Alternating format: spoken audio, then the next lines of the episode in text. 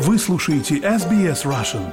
Больше интересных материалов на сайте sbs.com.au slash russian.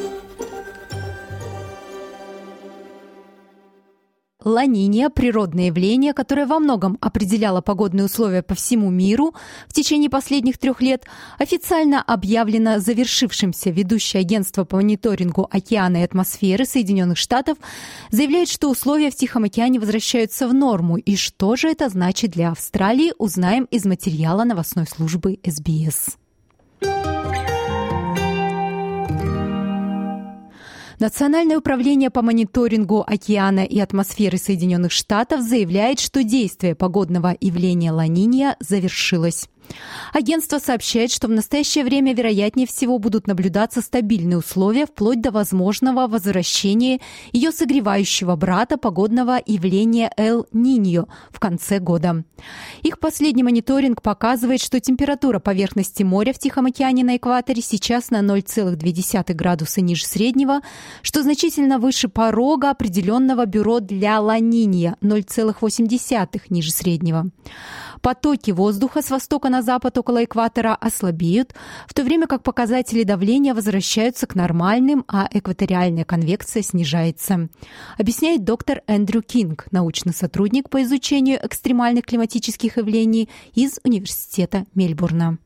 With the La Nina ending, с окончанием ланиния мы должны будем наблюдать снижение вероятности очень влажных условий в течение следующих нескольких месяцев по всей Восточной Австралии, что, я уверен, станет долгожданным облегчением для многих пострадавших от наводнений сообществ.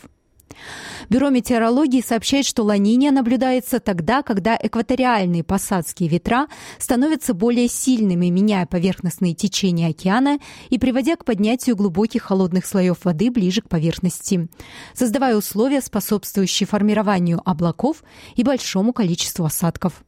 Именно эту погодную систему во многом считали причиной ливневых осадков прошлого года, которые привели к разрушительным наводнениям в крупных регионах Австралии. Доктор Саймон Брэдшоу, исследователь климатического совета, объясняет причину этих радикальных изменений погоды. Вся погода, которую мы наблюдаем в наши дни, находится в контексте изменения климата. Все это происходит в атмосфере, которую сделали более теплой, влажной. Она накапливает больше энергии из-за сжигания угля, нефти и газа. Так что это влияет на все. Это означает, что мы как будто садим нашу погоду на стероиды, если хотите. Там, где наблюдаются сильные шторма, проливные дожди могут быть еще более разрушительными.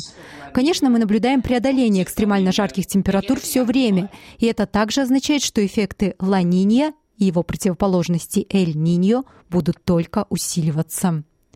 И хотя в ближайшие месяцы нас ожидает более сухая погода, погодные эксперты предупреждают, что расслабляться и успокаиваться совсем не следует.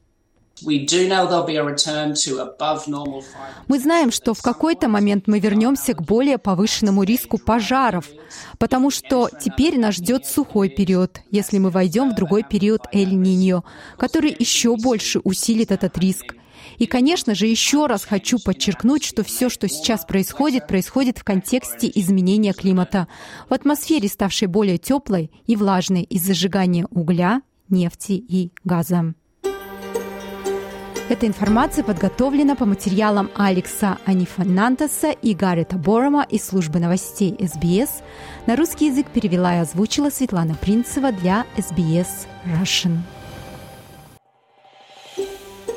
Хотите услышать больше таких историй? Это можно сделать через Apple Podcasts, Google Podcasts, Spotify или в любом приложении для подкастов –